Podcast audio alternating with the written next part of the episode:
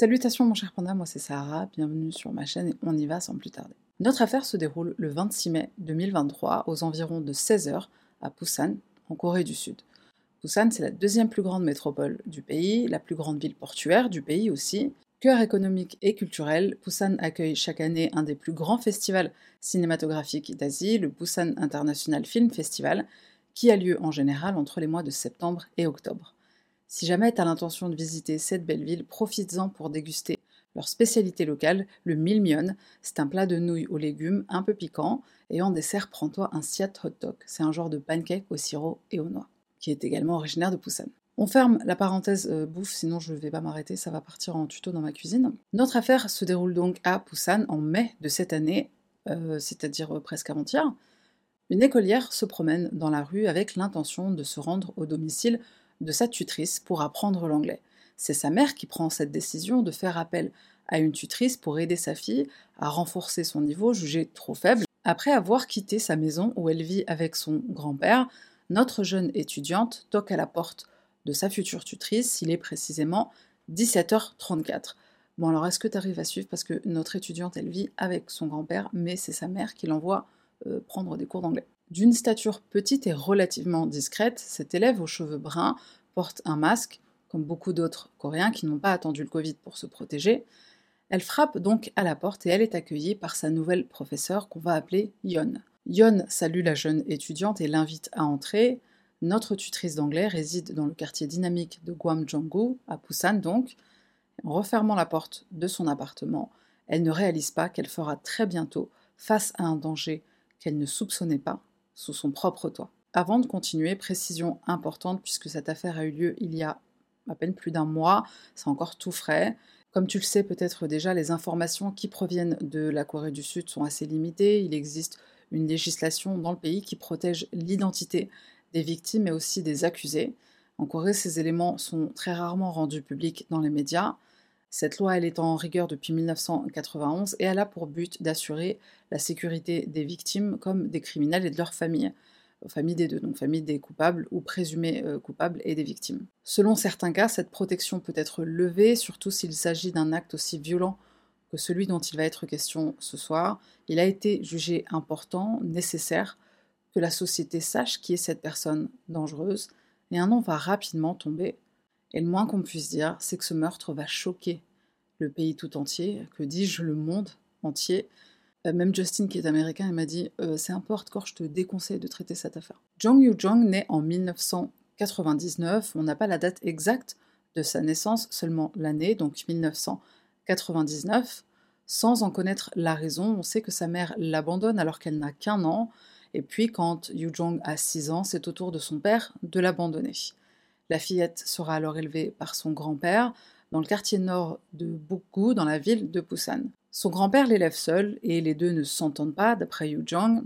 Plus tard, elle rejoint une école secondaire privée réservée aux filles, l'école Kyungye. Ses camarades du collège se souviennent d'elle comme d'une élève normale, gentille, plutôt silencieuse. D'ailleurs, elle a quelques copains qui l'encouragent à se montrer un peu plus dynamique, un peu plus enthousiaste. Yu Jong est membre de certains clubs, elle participe à certains projets scolaires, notamment euh, des activités, et c'est quelque chose que l'on peut constater grâce à d'anciennes photos datant de son enfance. Il semble que les années à l'école se déroulent plutôt bien pour Yu Jong, jusqu'à ce qu'elle débute le lycée. Ce sera une époque charnière pour la jeune femme, puisque c'est à partir de ce moment-là que son attitude se met à changer. En effet, son entourage remarque qu'elle commence à s'isoler volontairement et ce de plus en plus. Dans la salle de classe, Yu Jung occupe souvent une place près de la fenêtre, vers l'arrière. Elle prend ses pauses le plus souvent toute seule, ou alors elle étudie, elle révise. Une rêveuse incomprise qui préfère la solitude peut-être. Ses camarades de lycée disent qu'ils ne remarquent pas sa présence tellement elle est effacée. Après avoir obtenu son diplôme de lycée, Yu Jong ne tient pas particulièrement à garder contact avec ses connaissances. S'enchaînent alors pour elle cinq années sans emploi, elle ne parvient pas à trouver de travail, et pourtant elle se porte candidate pour notamment le poste de caddie de golf. Alors un caddie, c'est une sorte d'intendant, un assistant qui s'occupe de l'accueil, du transport des sacs de golf, etc. Donc Yu Jong postule et elle va même envoyer son CV deux trois fois tellement elle est motivée. On finit par la rappeler et elle passe un entretien en 2017 alors qu'elle est en troisième année de lycée. Dans son CV, elle précise qu'elle adore travailler dans un environnement social. Elle dit qu'elle aime être au contact des autres, que c'est une personne très active. Euh, étrange pour quelqu'un qui en réalité est isolée, discrète et très réservée. Enfin, étrange, non, c'est un mensonge. Mais la jeune femme veut vraiment cet emploi, donc elle embellit son CV qu'elle envoie jusqu'à obtenir une réponse. Et pourtant, aux questions qu'on va lui poser pendant cet entretien, Yu Jong ne répond pas vraiment. Ce qui l'attire le plus dans cette opportunité de carrière, en réalité, c'est la possibilité d'un dortoir en travaillant sur place. En effet, certains emplois en Corée proposent un logement ou un lit dans un dortoir. Yu Jong, elle désire sincèrement sortir de sa routine avec son grand-père, elle veut changer de vie, changer de situation, changer d'environnement. Le poste de caddie ne lui sera pas proposé, elle se prépare alors à passer un concours pour occuper un poste dans la fonction publique. Malheureusement pour elle, il est impératif pour occuper ce poste de parler couramment l'anglais. Cette langue étrangère n'est pas son fort. À l'âge de 23 ans, son niveau est très scolaire, elle ne peut pas entretenir une conversation solide avec une personne anglophone, et ce point la frustre d'autant plus qu'elle ne cultive aucun rêve, pas de projet, pas d'ambition particulière. Faire la fête, manger au resto avec des potes, voyager, jardiner, enfin, il n'y a rien qui la fait frissonner. Enfin, il y a un truc qui la fait particulièrement frissonner, le true crime. Yu Jong cultive une passion dévorante, qui va te paraître peut-être ironique si tu es un habitué ou une habituée de cette chaîne. La jeune femme est une fan absolue de True Crime. Alors on est euh, sur un niveau de fanatisme hors du commun. Ah, c'est plus un, hobby, hein, c'est du fanatisme. Elle passe plusieurs heures par jour à regarder des vidéos de ce genre. Elle possède énormément de livres et de romans spécialisés euh, sur des meurtres. Elle visionne beaucoup de programmes consacrés à ce genre d'affaires violentes. Et visiblement, elle adore même certains tueurs en série si on se fie à des éléments qui seront retrouvés plus tard sur son ordinateur. Les rares photos de Yu Jong montre une femme tout à fait euh, banale, au visage plutôt doux, et du fait de son jeune âge et aussi de sa taille, elle ne mesure qu'un mètre cinquante. Yu Jong n'attire pas forcément l'attention sur elle. C'est pas le genre de fille à porter des tenues extravagantes ou à porter beaucoup de maquillage. En gros, elle correspond pas vraiment à l'idée qu'on se fait euh, d'un assassin. Non pas qu'un assassin porte du maquillage et, euh, aime s'apprêter, mais elle a une apparence qui est vraiment banal, quoi, simple. D'ailleurs, l'affaire étant si récente, est-ce qu'il est possible que les autorités se trompent sur toute la ligne vis-à-vis de son implication? Présomption d'innocence, etc. Qu'a donc fait Yu Jong de si atroce pour que son nom suscite autant de panique et surtout d'effroi en Corée du Sud? Et si le mobile du meurtre avait un lien avec une curiosité morbide, son appétence sans limite pour le gore et les enquêtes criminelles, peut-on vraiment en arriver à un stade d'obsession si avancé? S'il y a bien une chose que j'ai appris avec toutes mes vidéos, euh, mais aussi euh, de la vie de manière générale, c'est qu'il faut se méfier des apparences. Quelque temps seulement avant la disparition de Yon, victime dont on sait très peu de choses, Yu John s'inscrit sur une application très appréciée des parents en Corée. C'est une application mobile qui pourrait être présentée comme un genre de, site de rencontre à la Tinder, mais qui permet de trouver un tuteur, un professeur ou une babysitter pour son enfant. Puisqu'il s'agit d'un service très sécurisé, le CV fourni par les profils assure du sérieux de la part des futurs enseignants qui prendront euh, soin des enfants ou des étudiants. Et ce type d'initiative, faut savoir que c'est très sollicité en Corée, surtout à l'approche des diplômes et des examens. Yu Jong ne s'inscrit pas pour elle, mais pour sa fille de 14 ans. Bon là, tu te demandes euh, d'où elle sort cette information. On n'a pas parlé de la moindre euh, naissance d'enfants ou quoi. Cette jeune femme est vraiment euh, très surprenante et tu vas vite comprendre pourquoi. Yon, future victime, reçoit une alerte sur son téléphone. Yu Jong vient de la contacter. Du haut de ses 26 ans, Yon, comme tant d'autres personnes, cherche surtout à se faire de l'argent avec ce petit à côté de tutorat. Elle cherche aussi à aider son prochain.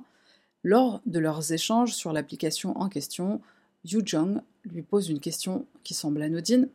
Est-ce que vous habitez seul? Et à cette interrogation, Yon répond par la positive. J'habite seul, en effet. La perspicacité de Yon dans le cadre de sa conversation avec Yu Jung n'étonne personne. Et c'est peut-être pour cette qualité que Yon souhaitait enseigner l'anglais. Quoi qu'il en soit, c'est elle qui réagira le plus vite, qui répondra le plus vite à cette demande de tutorat. Oui, Yon vit seule et oui, elle accepte de recevoir la fille de Yu Jung chez elle pour lui donner des cours d'anglais. Bon, je pense que tu as compris que cette fillette, elle n'existe pas. Yu Jong n'a pas d'enfant, encore moins une fille de 14 ans qui veut apprendre l'anglais. Sur ces images de vidéosurveillance datant du 26 mai 2023, il est 16h. Une écolière traverse la rue, jusque-là rien d'anormal, et concentre-toi bien sur la chronologie de cette journée et de la nuit qui suit, car le parcours de Yu Jong est quant à lui très étrange. La fille de Yu Jong se présente aux alentours de 17h30 chez Yon qui l'accueille. L'enfant, qui est en réalité Yu Jong elle-même, brandit alors un couteau caché dans une de ses poches. Elle poignarde la jeune tutrice 111 fois, une attaque qui durera 10 minutes. 10 minutes qui ont dû paraître une éternité pour la pauvre Yon prise au dépourvu. Après s'être assuré que la jeune femme est bel et bien morte, Yu-Jun ressort du domicile. Elle se rend dans deux supermarchés différents pour acheter des couteaux suisses, des attaches-câbles, de l'eau de javel et des sacs en plastique.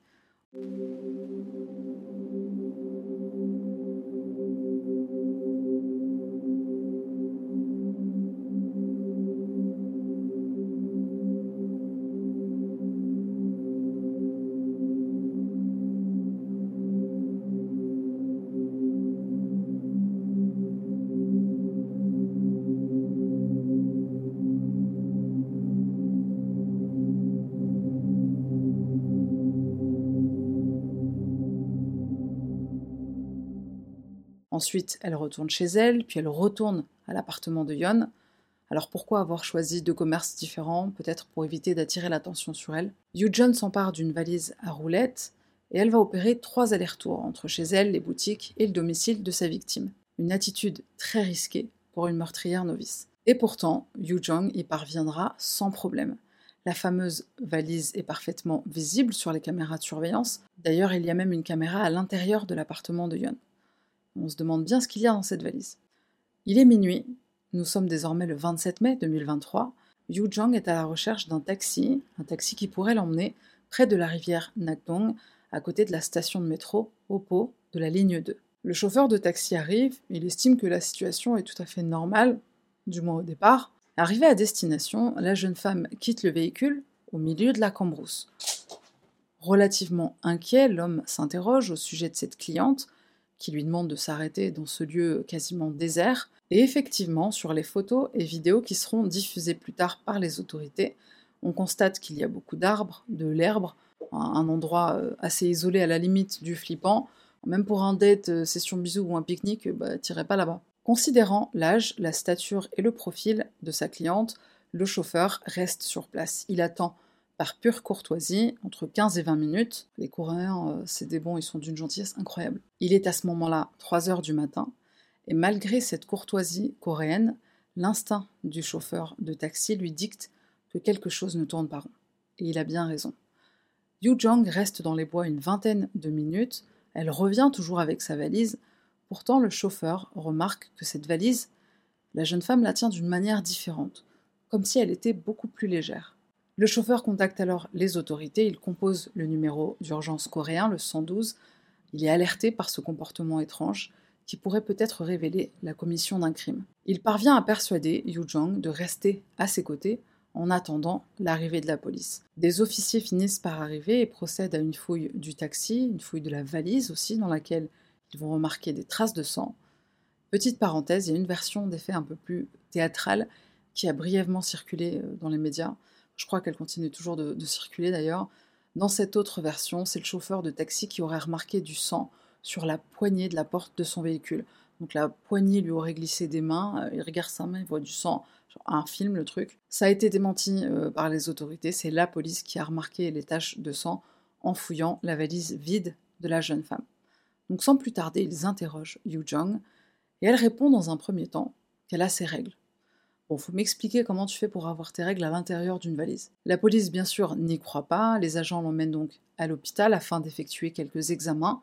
Et alors, prépare-toi pour la suite, parce qu'il se passe euh, des choses incroyables. Des péripéties, des rebondissements euh, dignes d'un film. À l'hôpital, le personnel soignant confirme, sans surprise, que Yu Jong n'a pas ses règles, elle ne les a pas eues récemment, du moins. Et soudain, révélation. Yu Jong change drastiquement de version. Elle affirme avoir accouché seule d'un bébé mort-né et donc elle s'est débarrassée de sa dépouille dans les bois. À ce stade, la jeune femme essaie d'épuiser toutes ses munitions de mensonges, puisque ce type de déclaration n'est pas forcément des plus intelligents, surtout quand tu trouves dans un établissement de santé, et surtout dans un pays comme la Corée qui est réputé pour son excellence en médecine. Et puis c'est pas comme si se débarrasser du corps d'un bébé mort-né, c'était pas aussi un crime. Hein. donc c'est un mensonge très créatif certes, euh, mais elle est pas très fine euh, la Yujong. La suite, tu t'en doutes, des examens supplémentaires sont menés à l'hôpital, notamment un check-up gynécologique. L'état de son utérus ne correspond absolument pas à celui d'une femme enceinte ou d'une maman qui aurait donné naissance toute seule le rabat, toute seule dans la forêt. Oui, bien sûr. Après tant d'affabulation, la police décide d'interroger la jeune suspecte afin qu'elle leur révèle la vérité. Arrivée au commissariat, Yu admet avoir un lien avec une certaine Yon. Elle l'a rencontrée la veille et il s'est passé quelque chose de trop bizarre. Un individu était présent dans la pièce quand elle est arrivée, chez la tutrice, et la pauvre Yon était déjà morte. Lors de cette rencontre surprenante avec cet individu, un pacte aurait été conclu, un pacte entre cet individu, cet assassin, et Yu Jong. Si elle accepte de se taire et de garder le crime secret, il l'autorisera à vivre en adoptant l'identité de Yon. Elle reçoit également l'ordre de se débarrasser du corps, chose qu'elle fait donc sous la pression. Euh, hashtag instinct de survie. Concernant le déguisement d'étudiante constaté sur les caméras de surveillance quand on retrace son parcours la nuit du drame, la jeune femme expliquera qu'elle avait honte de suivre des cours d'anglais à son âge, et c'est pour cette raison qu'elle a inventé euh, une enfant imaginaire. Mais l'interrogatoire se poursuit. Les agents doutent de ses propos. Ce scénario, même s'il semble totalement fantastique, n'est pas pour autant dénué de crédibilité. C'est trois jours plus tard que la police aura enfin la vérité. C'est Yu Jong elle-même qui va parler d'une dispute qu'elle a eue avec la victime, et c'est à ce moment-là que le meurtre est enfin abordé. Pour quelles raisons les deux jeunes femmes se sont disputées? En réalité, ce n'était pas vraiment une dispute. Yu Jong aurait commencé à pleurer en disant à la jeune tutrice Je veux mourir, mais je ne veux pas le faire seule, je ne veux pas mourir seule. Yon n'y croit pas, elle pense que c'est une blague, d'ailleurs elle lui dit euh, C'est une blague. Yu Jong sort alors le couteau dissimulé dans son manteau et on connaît la suite. Quand la police lui demande pourquoi avoir fait ça, elle admettra en ces termes Je voulais savoir ce que ça faisait de tuer quelqu'un. Le périmètre de recherche près de la rivière Nakdong est bouclé, fouillé, le corps de Yon est rapidement retrouvé. Elle a été démembrée. Grâce au dispositif de caméra de surveillance dans les rues, la police peut facilement identifier les endroits où Yu Jong a semé les différentes parties du corps. Le démembrement, c'est une technique qui est utilisée par de nombreux tueurs pour cacher l'identité de la personne qui est victime, et ce n'est pas la seule chose que fera notre fausse écolière pour cacher l'identité de Yon. L'autopsie révélera que la jeune femme a été poignardée à 111 reprises, surtout à la zone du cou et de la poitrine. Les médias coréens révéleront le 26 juin que l'assassin a également tranché les paumes de sa victime plusieurs fois après une tentative de résistance. Et comme je l'ai dit plus tôt, Yu Jong lui coupe certaines des parties du corps au préalable afin de retarder au maximum, voire empêcher l'identification de la dépouille. L'idée d'effacer le bout des doigts de sa victime a pour but d'empêcher la police de se fier aux empreintes digitales pour une éventuelle identification. Yu Jong a prévu son coup depuis le début, en effet chacun de ses gestes fait partie d'un plan. Cet assassinat, c'était un acte prémédité. Elle va commencer par se couper les cheveux. Elle veut changer de look, tel un rituel morbide marquant le début d'un nouveau chapitre dans sa vie. Ensuite, Yu Jong s'achète une tenue qui n'attirera aucun soupçon, un uniforme d'écolière qu'elle va se procurer sur Internet juste après avoir convenu d'un rendez-vous chez Yon, sa future victime. Après avoir satisfait sa curiosité, ça fait quoi tuer quelqu'un? Yu Jong ne fuit pas la scène de crime, elle y revient plusieurs fois pour nettoyer les lieux, pour se débarrasser du corps. Après ses aveux, la police décide de la garder, bien sûr de ne pas la relâcher. La jeune femme précise qu'elle ne souhaite pas s'exprimer sans un avocat. Ainsi, elle compte exploiter une stratégie bien particulière le Shimshinmiak, c'est une loi en Corée qui permet à celles et ceux qui sont mentalement déficients de recevoir une sentence plus légère. Shimshinmiak signifie littéralement corps et esprit malade. Son acte aurait été causé par la folie, c'est la raison qu'elle donne pour expliquer le meurtre, et elle finit par admettre que tuer était un rêve. Lors de la première apparition publique de Yu les habitants de Busan sont choqués de découvrir à quel point elle est jeune avec sa voix douce comme la pluie, elle s'exprime en ces termes Je suis désolée envers la famille de la victime. Je ne pense pas que j'étais moi-même à ce moment, j'ai perdu la tête. Je n'ai rien d'autre à dire, je suis désolée. Je serai obéissante et transparente durant les interrogatoires. Merci. 감사합니다. 프로그램을 즐겨봤다는 진술을 생각하면 가능한 얘기입니다. 피해 여성을 범행 대상으로 특정한 이유가 뭔가요? 피해자와 유가족들에게 정말 죄송합니다. 제정신이 아니었던 것 같습니다. 죄송합니다. 할 말이 없습니다. 죄송합니다. 검찰 조사에서 성실히 조사에 임하겠습니다. Ne te laisse pas berner par cette voix douce et calme. Hein. C'est pas pour autant que Yu Jong est euh, sincère, enfin qu'elle est sincèrement désolée. Elle ne montre aucun regret, et c'est en partie par cet élément que l'affaire est si choquante. Cette jeune femme n'a pas de casier judiciaire, elle n'est pas connue des services de police, comme quoi euh, avoir un casier judiciaire et être connue des services de police, ça fait pas toi un danger pour la société, comme l'a si bien dit Pivoine. La police relève un élément que j'ai trouvé personnellement très parlant, élément qui est sujet à débat en quelque sorte, le choix de la victime. Yon ressemble à notre meurtrière, elles n'ont que trois ans d'écart. Regarde ce qui s'est passé, Yon aurait pu tout à fait résister à l'assaut de sa tueuse et renverser la tendance, c'est-à-dire survivre. Et d'ailleurs, Yu Jong n'a pas contacté uniquement cette personne, elle a aussi envoyé des messages à plusieurs autres tutrices potentielles via l'application. 54 personnes au total. Et ce que je vais t'annoncer maintenant va probablement t'énerver. Yon au départ, elle refuse la demande de Yu Jong. La raison? Une distance qu'elle juge trop grande entre les domiciles des deux jeunes femmes. Elle explique qu'elle ne pourra pas se déplacer, aller si loin de chez elle pour donner des cours d'anglais la fille de Yu Jong. Mais Yu motivée, va insister. Elle propose d'amener sa fille ou d'envoyer sa fille jusque chez elle. Bien sûr, je me suis demandé si l'adresse donnée par Yu à sa victime était sa réelle adresse. Elle aurait très bien pu être euh, assez bête pour lui donner sa vraie adresse, se disant que de toute façon elle allait bientôt mourir et emmener cette information avec elle dans la tombe. Pour terminer sur ce choix de victime et sur ce choix de rôle qu'elle décide de jouer, on est obligé de se demander si le choix de Yu Jong, si les choix de Yu Jong sont anodins. Est-ce qu'elle s'est placée en fausse mère présente et investie dans l'éducation de son enfant parce qu'au fond, elle a ce regret de ne pas avoir eu ses parents pour s'occuper d'elle?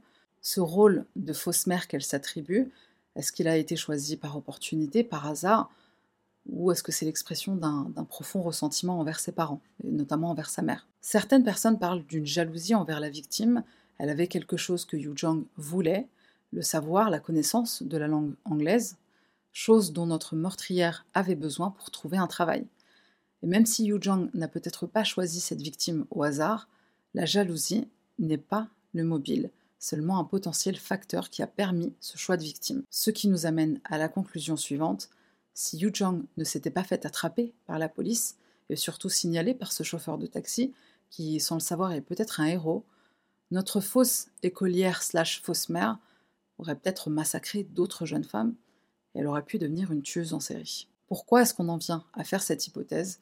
Tout simplement parce que les serial killers ont très souvent et dans la très grande majorité des cas, ce qu'on appelle un schéma, un mode opératoire, une façon de procéder qui est répétitive, similaire, perfectionnée avec le temps et qui fonctionne plus ou moins sur le long terme. Les conversations entre Yu Jong et ses potentielles cibles sont intrusives. Est-ce que tu vis seul Je cherche une tutrice pour ma fille pendant une durée de deux semaines.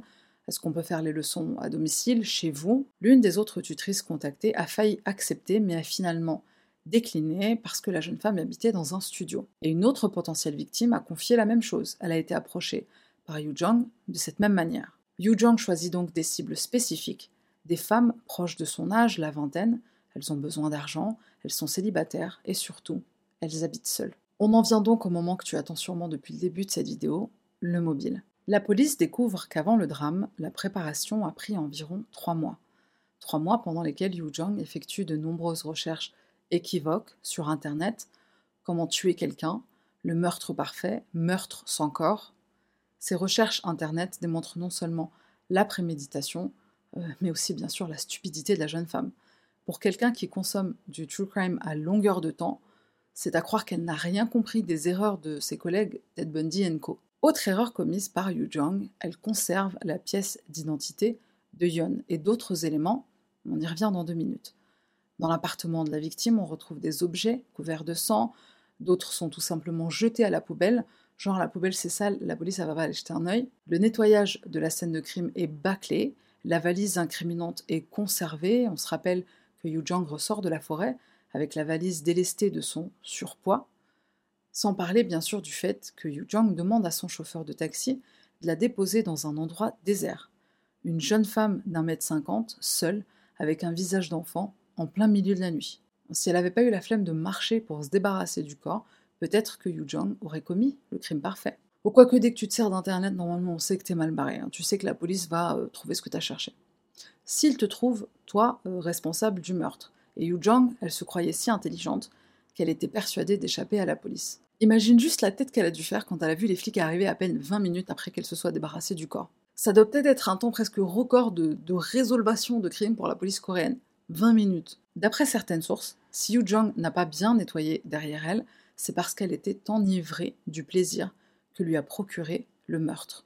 Je cite Cette analyse est d'autant plus probable compte tenu de la période de préparation élaborée et du processus jusqu'au meurtre, en contraste avec le processus post-meurtre. En gros, elle s'est donné énormément de mal avant, elle s'est préparée pendant des mois, et pour l'après, elle a plié ça en deux minutes. Un peu comme quand tu fais la fête et tu prépares la bouffe pendant des heures, euh, tu manges jusqu'à te péter le bide, tu danses jusqu'à plus sentir tes pieds, et quand c'est le moment de faire le ménage, t'as presque envie de balayer la poussière sous le tapis. Flemme. La meuf a marché dans la forêt toute seule à 3 heures du matin. Forêt où un taxi l'a déposée, la définition même du mot flemme. Par contre, là où il faut admettre que Yu a été intelligente, c'est d'abord dans le fait qu'elle ait choisi une inconnue. Souvent, la police cherche un responsable dans l'entourage de la victime, Ensuite, elle a eu l'intelligence de garder le téléphone de sa victime pour qu'on ne remonte pas jusqu'à elle. Si on ne peut pas accéder à l'agenda de Yon, sa victime, on n'accède pas à son emploi du temps, on ne sait pas ce qu'elle avait à faire, on ne sait pas qu'elle avait un cours d'anglais à donner ce soir-là avec la personne qui allait la tuer. Un mobile ou un genre de sous-mobile va être évoqué. Plutôt, je disais que cette affaire, elle fait penser à un film. Il y a une chaîne YouTube, Crazy TV. C'est une chaîne tenue par une jeune femme qui est d'origine américaine et coréenne, et elle parle justement d'un film dont le titre est Watcha. C'est un thriller où un des personnages assassine une autre femme et vole son identité. C'est très similaire à ce que Yu Jong a peut-être essayé de faire, même si il est vrai que ça paraît plutôt euh, être un raccourci qui repose sur très peu d'indices. Certes, Yu Jong a porté les vêtements de sa victime après le meurtre, et ce sera confirmé par les images de vidéosurveillance, mais de là à ce que ce soit son mobile, j'en doute un sous-mobile peut-être, euh, mais voler l'identité de quelqu'un, c'est quelque chose qui est très compliqué, ça se fait pas comme ça. Euh, faut déjà s'assurer que la personne est totalement isolée, qu'elle ait aucune connaissance, famille, etc. Je doute vraiment de ce mobile, ou même de ce sous-mobile. Autre élément qui pourrait attester de cette volonté de vol d'identité, c'est le fait que Yu Jong ait conservé la carte d'identité, le sac à main et le téléphone de sa victime. Mais à mon avis, c'était plutôt des trophées. Comme je le disais plus tôt, le téléphone portable, je pense que c'était surtout pour qu'on ne remonte pas à Yu. Jong Yu est arrêté et inculpé le 21 juin 2023 pour meurtre, profanation de cadavres, abandon de corps et vol. Le responsable du parquet de Busan s'exprimera en ces termes. Jong semblait chercher une issue à la colère profondément enracinée due à son éducation troublée, à ses relations familiales tendues, à ses échecs scolaires et professionnels. On pense que ces tendances psychopathes ont influencé la commission du crime. On se rappelle que la jeune femme a été abandonnée par ses parents. Elle dit elle-même avoir un profond ressentiment envers eux et surtout envers son père. Celui-ci se remarie et c'est une chose qu'elle ne supporte pas. Elle dira que ça lui a brisé le cœur. La police va découvrir que Yu Jong aurait parlé à son père pendant deux heures, trois jours avant le meurtre. Elle aurait été très menaçante, lui crachant toute la haine qu'elle cultive vis-à-vis -vis de lui depuis des années, depuis probablement l'âge de six ans quand il l'a abandonnée je vais faire quelque chose de mal, tu en souffriras, et ensuite je me dévivanterai.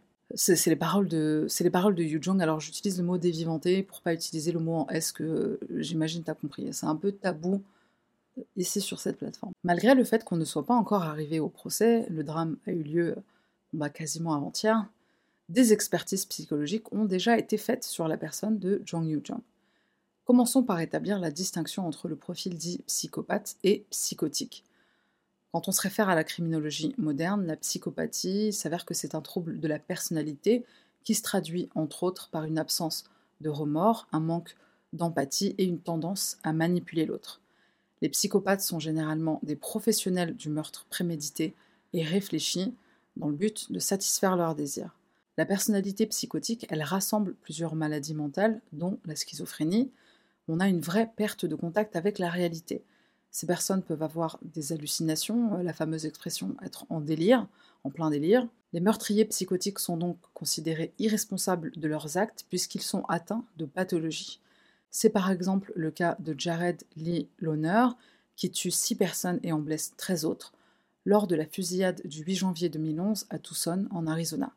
Il a été diagnostiqué comme souffrant de schizophrénie et de paranoïa. D'après les experts, Yu Jong semble correspondre à la définition du terme psychopathe, et ce malgré toutes les erreurs qu'elle a commises lors de son crime parfait, euh, qui n'avait rien de parfait.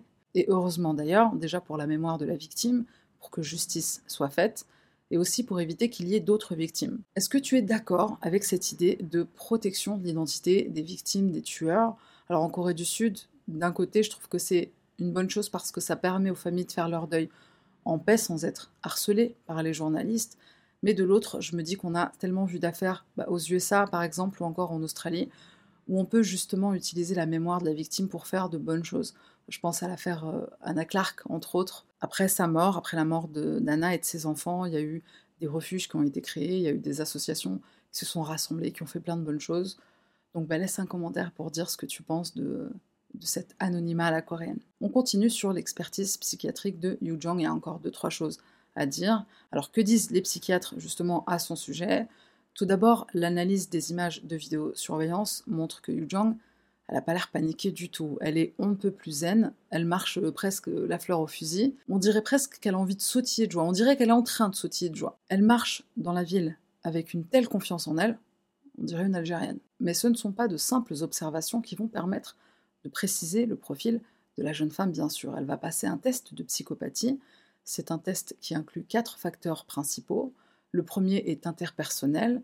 On va retrouver certaines cases correspondantes, comme par exemple le mensonge pathologique ou une grandiose estime de soi. Le deuxième angle s'oriente plutôt sur l'affect de la personne concernée, le manque de remords, culpabilité, empathie. Et dans le troisième, on retrouve le mode de vie où le psychopathe a sans cesse besoin de stimulation, on retrouve aussi une absence de but, de projet sur le long terme. Le dernier correspond au caractère antisocial de l'individu interrogé.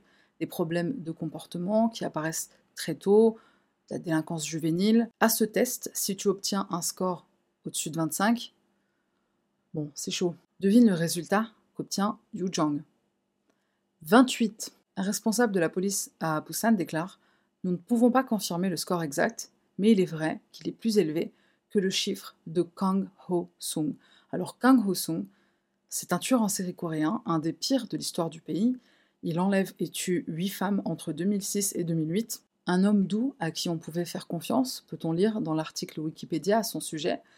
Un visage aux airs tout aussi innocent que celui de notre cher Yu Jong. Au passage, je t'invite à regarder le documentaire Netflix sur Kang Ho-sung. Il est incroyablement bien fait.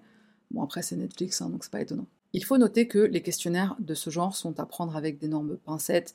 Il est possible de correspondre à certaines de ces cases et même atteindre un niveau euh, très haut sans pour autant, euh, sans pour autant passer à l'acte. Plus récemment, Yu Jong s'exprime de nouveau, certainement pour se faire passer pour quelqu'un de mentalement instable.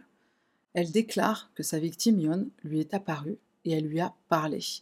Ses sources viennent de journaux locaux, toujours à examiner donc avec du recul, hein, puisque le sensationnalisme, c'est quelque chose qu'on retrouve aussi en Corée du Sud. Si cette vision est réelle, de quoi en discuter les jeunes femmes? Ou alors peut-être un cours d'anglais à titre posthume.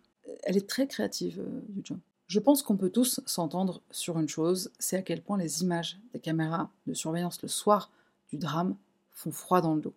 Yu Jong est d'un calme hallucinant, surtout quand elle achète des sacs sacs avec lesquels on sait qu'elle va cacher les morceaux du corps de la pauvre Yon.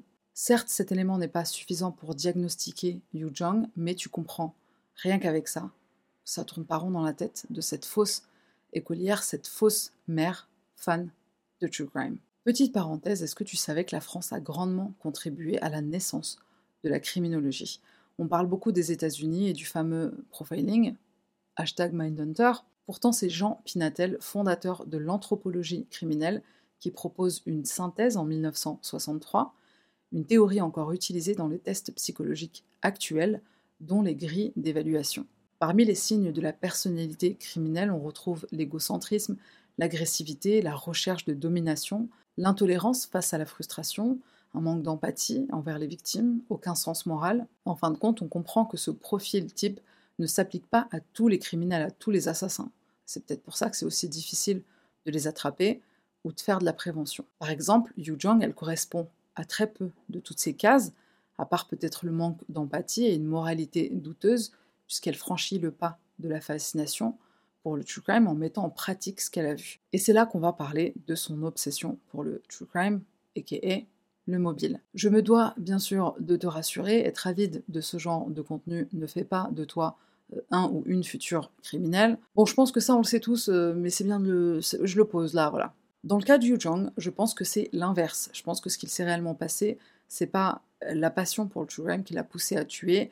L'envie de tuer, je pense qu'elle était euh, déjà sûrement là, quelque part, enfouie au plus profond de son âme, sous forme peut-être de ressentiment envers ses parents, sa situation, sa vie, etc. C'est peut-être d'abord ressorti sous forme de fascination pour le crime, euh, puis curiosité malsaine pour le crime sous forme de meurtre. Le fameux qu'est-ce que ça fait de tuer? Et là, il faut que je te raconte une petite anecdote. La personne qui a écrit le script de cette vidéo, c'est une nouvelle plume qui vient de rejoindre l'équipe. Au passage, excellent travail. Et alors que je suis en train de réécrire euh, le texte, je lui envoie un message pour dire Ah, mais Yu Jong, euh, en fait, elle a changé ses vêtements juste après le meurtre. Elle a mis les vêtements de la victime.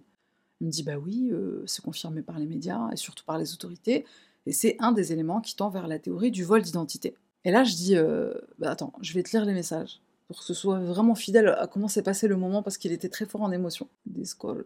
Donc là, je lui dis euh, purée, elle a trop cru qu'elle allait pas être reconnue. Genre hop, je change de veste. Et là, j'arrête ma phrase. Et je dis oh putain, je viens de penser à un truc. Je crois savoir pourquoi elle a fait ça. Récemment, il y a eu un meurtre en Corée du Sud. Un mec a tué une fille dans les toilettes. Bon, je te le lis comme je. Hein. Un mec a tué une fille dans les toilettes d'une gare. Et comment il a cru échapper à la police? Il est entré dans la gare avec une veste jaune. Et quand il est sorti des toilettes, il avait une autre veste qui en réalité était la même veste euh, à l'envers, car double face. Il me répond Waouh Et là, je me dis Oh putain, on a bouffé du true crime. Je suis sûre qu'elle s'est inspirée de lui. Là, clairement, j'avais le cerveau euh, totalement à l'envers. En septembre 2022, Jeon Ju Hwan, un homme de 31 ans résidant à Séoul, la capitale, stalk sa collègue de travail. Elle refuse ses avances, il la filme dans les toilettes à son insu bien sûr, il la harcèle à tel point qu'il se fait licencier et même arrêter par la police pour harcèlement. Il continue quand même d'harceler la jeune femme, l'appelant jusqu'à 300 fois pour la supplier de sortir avec lui et la menacer quand elle refuse. Un jour où elle se rend au travail, il la suit il va l'attendre à l'intérieur de la gare, à la station de métro Sindang, pendant des heures. Quand elle entre dans la gare, il la suit dans les toilettes et la poignarde à mort. En entrant dans la gare, il porte une veste d'une certaine couleur, il ressort avec une veste d'une autre couleur. De mémoire, c'est une veste mais j'ai lu dans d'autres articles que c'était un genre de chapeau ou une genre de casquette. J'ai pas trouvé de photos, il y a très peu de photos malheureusement sur cette affaire. Ce meurtre, il s'est apparenté plus à un, genre de fait divers malheureusement, et pourtant ça a vraiment bouleversé la Corée. Il y a même eu des lois qui sont nées de ça, sur le stalking et tout ça. Donc je suis étonnée du peu d'articles que j'ai trouvés sur, sur l'affaire, mais il y en a. Et je peux peut-être me tromper sur la conclusion que je fais avec euh, Yu Jong, enfin sur le lien que j'établis avec Yu Jong. C'est pas un fait qui est avéré, c'est juste une conclusion à laquelle je suis parvenue de ce que je sais euh, bah, de ces deux affaires coréennes. Et c'est en fait en écrivant Elle change de veste et hop, et tout de suite ça m'a fait penser à, l'autre qui, qui, a voulu changer de vêtements pour fuir, pour échapper à la police. Petite parenthèse en plein montage de cette vidéo, ces images que tu vois à l'écran viennent d'une émission télé coréenne où il est question de Yu Jong, ils font mention à un moment donné de John Joo-hwan, le tueur du métro. Donc est-ce que eux aussi établissent ce lien par rapport au changement de vêtements? C'est fort possible. Malheureusement, je ne parle pas le coréen, donc je ne sais pas. Dans cette émission, il est aussi question d'autres tueurs coréens, donc possible qu'ils ne parlent en réalité que de la divulgation de leur identité dans les médias. Je mets un lien vers la vidéo si jamais tu parles coréen ou si tu connais quelqu'un euh, qui parle coréen et qui pourrait euh, nous éclairer, ce serait sympa. Yu Jong s'est-elle inspirée de cet autre crime qui a eu lieu récemment en Corée S'est-elle inspirée d'autres tueurs euh, dont elle était obsédée? C'est peut-être des questions auxquelles on aura bientôt des réponses. Un petit mot sur le grand-père de Yu Jong avec qui elle habitait. Récemment, il s'exprime et il déclare ressentir un grand chagrin et même de la honte. Je veux m'excuser cent fois auprès de la famille de la victime pour avoir mal élevé ma petite fille. C'est ce que je ressens. Une première audience est prévue pour le 14 juillet. Alors au vu des faits, on peut déjà spéculer. Quant à l'issue du procès, il s'agit en effet d'un meurtre au premier degré. Petit rappel, le meurtre au premier degré, c'est un assassinat. Il est commis donc avec préméditation. Et le second degré, ça concerne bah, tous les autres types de meurtres. En Corée du Sud, la peine de mort est toujours en vigueur, mais la date de la dernière exécution remonte à 1997. Il y a plus de 60 personnes qui sont en ce moment dans le couloir de la mort, et la grande majorité d'entre eux va probablement mourir en attendant son exécution, c'est-à-dire mourir de cause naturelle. Comme d'habitude, je mettrai une mise à jour en description ou en commentaire épinglé quand elle sera disponible par rapport au procès, en espérant bien sûr que justice soit rendue pour Yon. Pour conclure, je t'ai préparé deux, trois petites choses euh, sympas, entre guillemets, hein, en gardant bien sûr le meilleur pour la fin. Ça va parler bouffe, hein, donc reste bien euh, jusqu'à la fin. On a commencé avec de la nourriture, on termine avec de la nourriture. Tout d'abord, on revient deux petites minutes sur la loi qui protège l'identité des victimes et des criminels ou présumés criminels. Alors, il faut savoir qu'en Corée, il y a tout un processus pour dévoiler l'identité euh, d'un tueur ou d'une tueuse, même présumée. Il y a un comité qui se réunit pour prendre la décision. La personne concernée doit remplir un certain nombre de conditions, comme par exemple le fait que le crime euh, doit être vraiment horrible et violent, les preuves doivent être incontestables, et pour citer une dernière condition, enfin une autre condition mais pas la dernière, il doit être prouvé que c'est dans l'intérêt du public d'avoir cette information, à savoir par exemple pour assurer la protection du peuple. Bon, Yu Jong, elle est arrêtée, hein, je pense que ça va aller, je pense qu'elle ne sera un danger pour personne. Elle n'est un danger pour euh, personne d'autre, si ce n'est euh, peut-être elle-même euh, derrière les barreaux. Et éventuellement peut-être des co-détenus qui parlent anglais mieux qu'elle.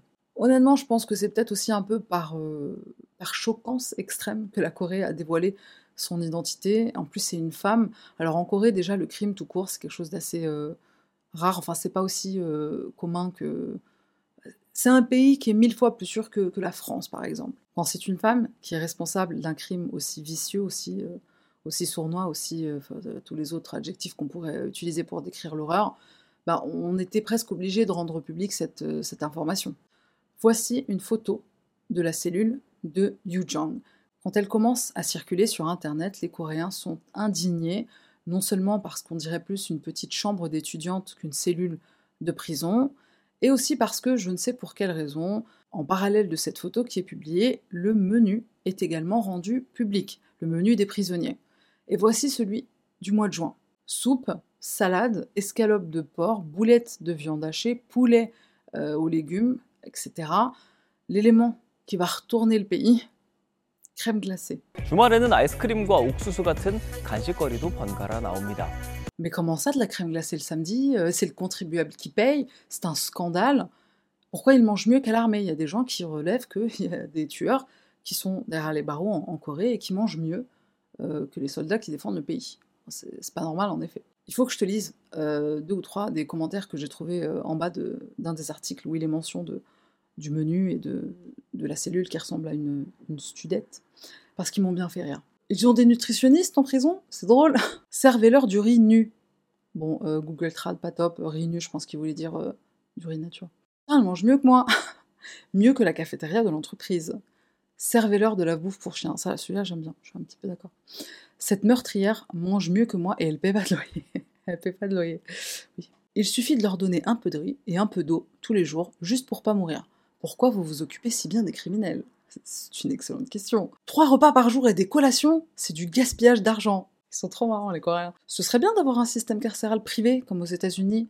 La nourriture serait donnée avec parcimonie pour faire du profit. Wesh, c'est l'hôtel Bon, la personne n'a pas dit wesh, euh, mais tu sens le wesh dans son indignation. Bon, j'arrête là, il y avait beaucoup de, commentaires et ils étaient tous, euh, presque tous, très drôles. Euh, petit mot de la fin. Hmm, ne tue pas des gens, hein Tu peux aimer le true crime, mais Fais-toi des amis, sors, va boire un café, va au parc, euh, marche un petit peu. Et une vie sociale, parce que c'est pas bon signe si tu aimes euh, mes vidéos et que tu n'as pas de vie sociale. Ne tue pas des gens. Bon, plus sérieusement, on va passer au Random Item Review. Elle est perturbante cette vidéo quand même, elle est perturbante cette affaire. On passe au Random Item Review parce que ça faisait peut-être 2-3 vidéos que j'en avais pas fait. La troisième saison de la série Warrior est enfin arrivée. Elle est sortie le 29 juin. Alors je sais pas sur quelle plateforme elle est disponible, je crois que c'est disponible sur OCS. Euh, si tu as un VPN, c'est disponible sur euh, Max, la nouvelle euh, version de la plateforme de streaming HBO Max enfin qui s'appelle HBO, enfin qui s'appelait HBO, puis HBO Max, et maintenant ça s'appelle Max. Bon, Assam, le retour. Alors la seule chose que je peux dire, parce que j'ai seulement vu un trailer, c'est que le grand Marc Dacascos est dans la saison 3. Alors si tu connais pas Marc Dacascos, c'était mon gros crush il y a fort longtemps. Il a joué le rôle principal dans le film La loi du plus fort, un grand classique de ma jeunesse. Le film qui m'a donné envie de faire de la capoeira, et j'en ai fait pendant deux ans et demi après, j'ai arrêté parce que ça coûtait trop cher. Reprendre bientôt, euh, why not? Pourquoi pas Pourquoi pas? Marc Dacascos est donc dans la saison 3 de la série Warrior que je n'ai pas encore vu, donc pas de spoiler. J'attends Justin. En fait, 7 euh, heures de décalage euh, entre nous, c'est quand même assez compliqué. j'ai plus souvent envie de jouer à la play que de regarder la télévision avec, avec Justin Bridou. Surtout que j'ai un très gros problème avec lui. Et alors dis-moi si toi comme moi, tu as ce gros problème avec ton autre moitié, ça, honnêtement, je suis sûre que c'est un motif de divorce dans les couples. Justin, quand il regarde euh, un truc, il n'est pas focus. En fait, il, va être sur un petit, un petit peu sur son téléphone. Pire encore, des fois, il quitte, il quitte carrément la pièce. Ça veut dire que tu es en train de regarder une série ou un film et tu n'établis aucun contact visuel avec euh, ton écran, aucun euh, contact auditorial. Le pire, c'est qu'il revient, il s'assoit et il continue de regarder. Enfin, il, il veut pas revenir en... Il me dit pas, reviens un petit peu en arrière. Moi, quand je regarde un film, une série, même si je les connais déjà par cœur, par exemple Scrubs ou Big Bang Theory, c'est souvent les trucs que, je regarde bah, quand je mange, ou quand j'ai pas trop envie de, me prendre la tête. Excuse-moi, mais même si je vais faire pipi, je fais pause. des fois, j'emmène la manette. Au moins que je puisse avoir le contact euh, auditoriel, tu vois. J'emmène la manette avec moi dans les toilettes, je fais ma pause pipi, je me lave les mains, bien sûr, je reviens à la télé. Mais comment tu fais pour regarder un truc sans être focus comme ça 100% donc c'est très difficile pour moi de, regarder euh, des films ou des séries avec, Justin Bridou. Euh, le seul moment où on peut le faire sans qu'il m'énerve, c'est au cinéma parce qu'il n'y a pas le choix. Justin, je, t'aime, je rigole. Ça m'énerve, mais, je t'aime quand même. je pense pas qu'on va divorcer pour ça. Euh, merci, merci d'avoir regardé cette vidéo jusqu'à la fin. Elle était vraiment très particulière. Celle-là, elle est, elle est hyper inattendue. C'est hyper inattendu comme affaire. C'est arrivé deux, trois fois que des gens fans de, de True Crime passent à l'acte. Mais c'est hyper rare, c'est hyper rare en fait. Et Dieu merci. Parce que sinon, ce serait un truc, un élément qui permettrait la prévention. On surveillerait tous les gens qui regardent mes vidéos. Sur cette note, euh, ben voilà, c'est tout pour moi. Euh, merci d'être resté jusqu'à la fin. N'oublie pas de t'abonner de laisser un commentaire. On se retrouve la semaine prochaine pour une nouvelle affaire.